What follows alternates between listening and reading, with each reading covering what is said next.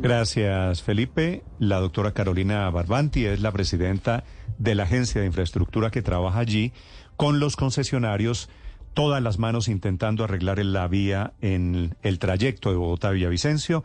Doctora Barbanti, buenos días. Néstor, buenos días para usted, su audiencia y la mesa de trabajo. Gracias. Doctora Barbanti, ¿qué reporte tiene la Agencia de Infraestructura? ¿Cómo está la vía de Bogotá a Villavicencio, de Villavicencio a Bogotá, y qué posibilidades hay de reabrirla?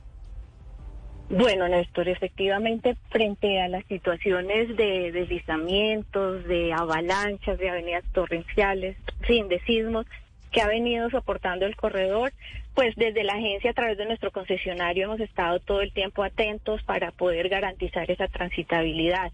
Lo que nos ocurrió hace más o menos un mes con los puentes, que ya lo habíamos logrado y demás. Este fin de semana, frente a la situación que teníamos con el deslizamiento que se produjo en el kilómetro 58-900 y que quedó afectada varias las viviendas en Guayabetal, trabajamos todo el fin de semana para lograr esa eh, limpieza del corredor poder retirar todo el material. Tuvimos incluso eh, continuamente caída no solo en ese punto, sino en varios puntos y durante el fin de semana logramos la limpieza, trabajamos en los planes en los planes de contingencia para la apertura.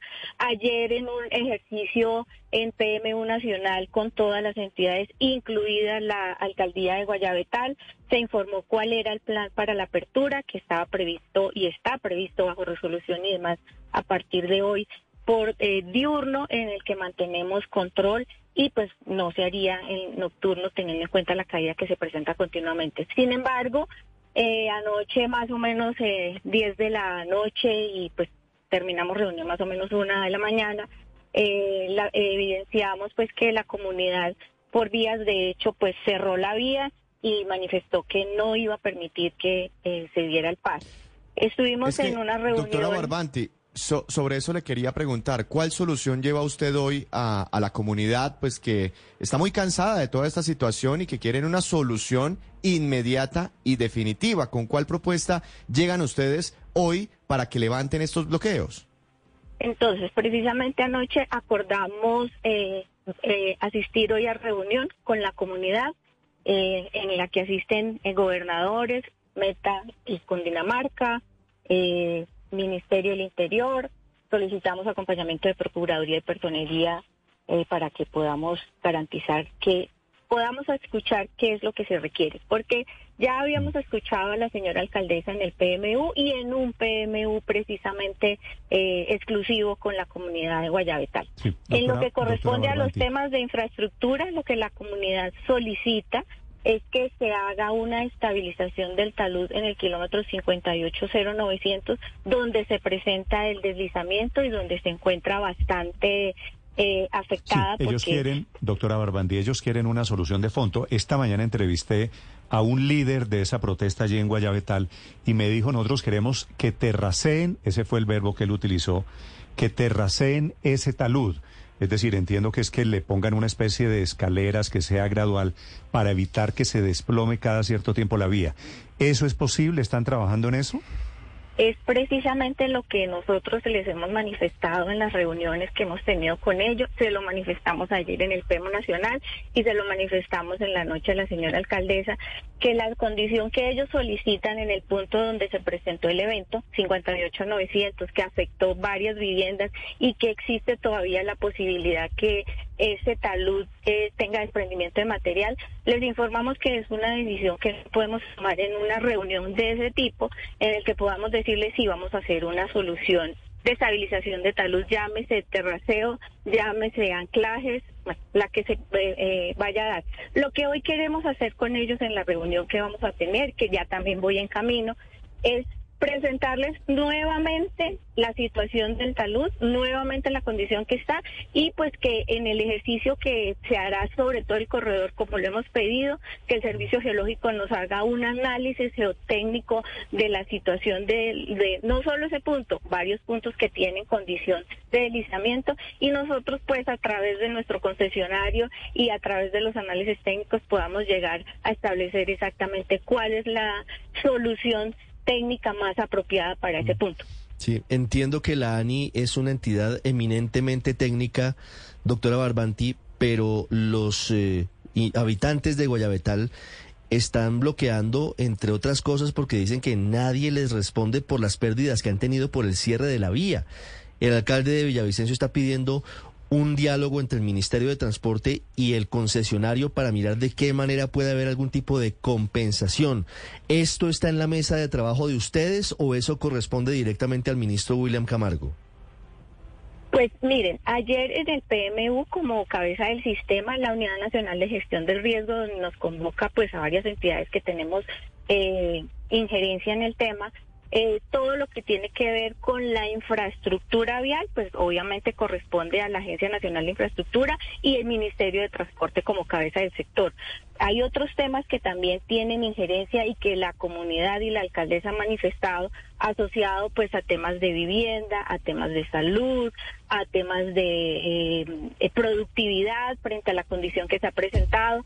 Incluso ayer, pues, eh, la Unidad Nacional de Gestión del Riesgo le sugirió a la alcaldesa que debía hacerse una reubicación de varias viviendas, no solamente las cinco que quedaron afectadas, sino muchas más de las que quedaron afectadas en el punto por el deslizamiento y pues que ponía a disposición toda la eh, capacidad que tiene la unidad para realizar esas actividades. En la zona en la comunidad, en el municipio, pues no solamente el tema de la infraestructura es una necesidad que ellos tienen de presente, sino también hay otros puntos. Por eso hoy también nos va a acompañar la consejera, nos va, para las regiones nos va a acompañar el Ministerio del Interior para poder escuchar y poder llegar a los acuerdos en la medida de las competencias de cada una de las entidades.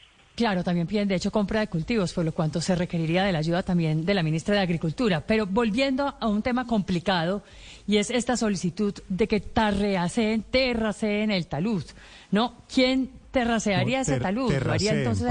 terraceen, es, que es un verbo tan raro. Terraceen, terraceen. Listo. De terraza, correcto, que me lo imagino en escalinatas. ¿Quién terracearía ese talud? Si lo haría entonces el concesionario Coviandina o si le tocaría directamente a la ANI, dado que eso no haría parte del contrato es precisamente parte de lo que nosotros tenemos que analizar en primer lugar y pues podría eh, eh, afirmar que pues tenemos que hacer un diseño, un estudio y un diseño de la, del, del sitio y, solamente, y de todo el corredor. Como le decía hace un momento, hay muchos puntos inestables y el Servicio Geológico Colombiano es para nosotros muy importante por toda la información que nos pueda entregar sobre la zona, porque en la parte superior del talud digamos, la vía es víctima de lo que sucede en la parte superior del talud, donde hay, eh, puede haber cultivos, donde puede haber eh, mangueras de agua que generan eh, riegos, además de la condición de lluvia tan alta que tenemos en la zona. Esta es una zona que tiene eh, una condición de lluvia unimodal y estamos en el momento de mayor cantidad de lluvia, incluso pues todavía nos faltan unos dos meses, pero digamos desde el punto de vista de la Agencia Nacional de Infraestructura, pues nosotros adelantaríamos corresponde a un estudio de diseño y precisamente pues debemos llegar a un acuerdo con nuestro concesionario para poder establecer quién haría la construcción, que podría ser lo más práctico a través de ellos, pero pues eso corresponde a un análisis técnico, jurídico y financiero de las obligaciones que tiene el concesionario en este sí, momento. Doctora Barbanti, fíjese a propósito de las lluvias, ahí en el punto hay un periodista de Blue Radio nos decía que el terreno es tan inestable que si vuelve a llover muy seguramente va a haber desprendimiento de material, de piedras y de lodo. ¿Qué tan seguro es iniciar trabajos? ¿Cómo están ustedes evaluando la posibilidad de buscarle una solución definitiva como piden terracear los pobladores allí esa zona? Precisamente es lo que comentaba. El Servicio Geológico Colombiano para nosotros es muy importante frente al informe técnico que nos pueda presentar sobre esa condición, sobre esa inestabilidad. Nosotros somos conscientes que incluso hemos informado en el PMU, hemos informado a la alcaldesa de Guayabetal que en el punto no solamente está esa zona inestable, sino que hay una zona, lo que nosotros llamamos el cono de influencia, que también puede verse afectada para que se presenten deslizamientos misma condición del terreno. Y por eso también es importante las viviendas que se encuentran en esa zona puedan reubicarse, que fue una solicitud que le hizo ayer la unidad de gestión del riesgo. Nosotros desde el punto de vista técnico adelantaremos los diseños que correspondan y pues si la decisión y el resultado de los diseños corresponde a que para estabilizar el talud se requiere hacer un terraceo, pues seguramente lo pondremos de presente y haremos las gestiones técnicas, jurídicas y financieras para que como le decía hace un momento, puede hacerse a través del concesionario. Pero es un ejercicio que en este momento, debido a la condición de inestabilidad que presenta el terreno, no podemos entrar ni siquiera a cometer, porque podemos estar desestabilizando muchísimo más la zona y generando muchísimos más deslizamientos. Doctora Barbanti, ¿peajes se van a levantar? Eh, ¿Van a perdonar por un tiempo el pago de estos peajes a, a quienes transiten por esta vía, pues cuando se puedan movilizar? En este momento nosotros tenemos previsto que el día de la apertura, que era hoy, no había cobro de peajes. Efectivamente así lo teníamos previsto, llegamos a un acuerdo con el concesionario porque ustedes entenderán, esto es lo que nosotros llamamos una iniciativa privada, está sujeta, digamos, su modelo financiero está sujeta sujeto, perdón, a el cobro de los peajes y ya habíamos acordado eh, pues mediante los mecanismos propios que tiene el contrato de concesión que este día, perdón, no se haría cobro de peaje. Esperemos que eh, lleguemos a un buen acuerdo con la comunidad y podamos levantar y garantizar que el plan de contingencia que tenemos previsto para garantizar la, el tránsito en primera instancia de la carga pesada por el corredor podamos lograrlo hoy.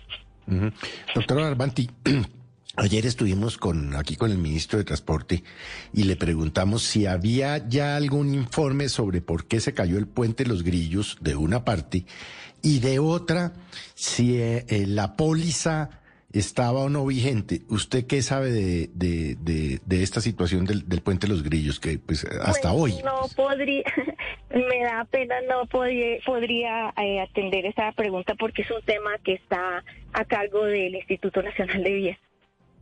Claro que esa es la repartición. Ustedes manejan carreteras en concesión, ¿verdad? sí. Así es. Mm. Gracias, doctora Barbanti. Mucha suerte atendiendo la situación de emergencia en la vía Villavicencio. 8 de la mañana, 20 minutos en Mañanas Blue.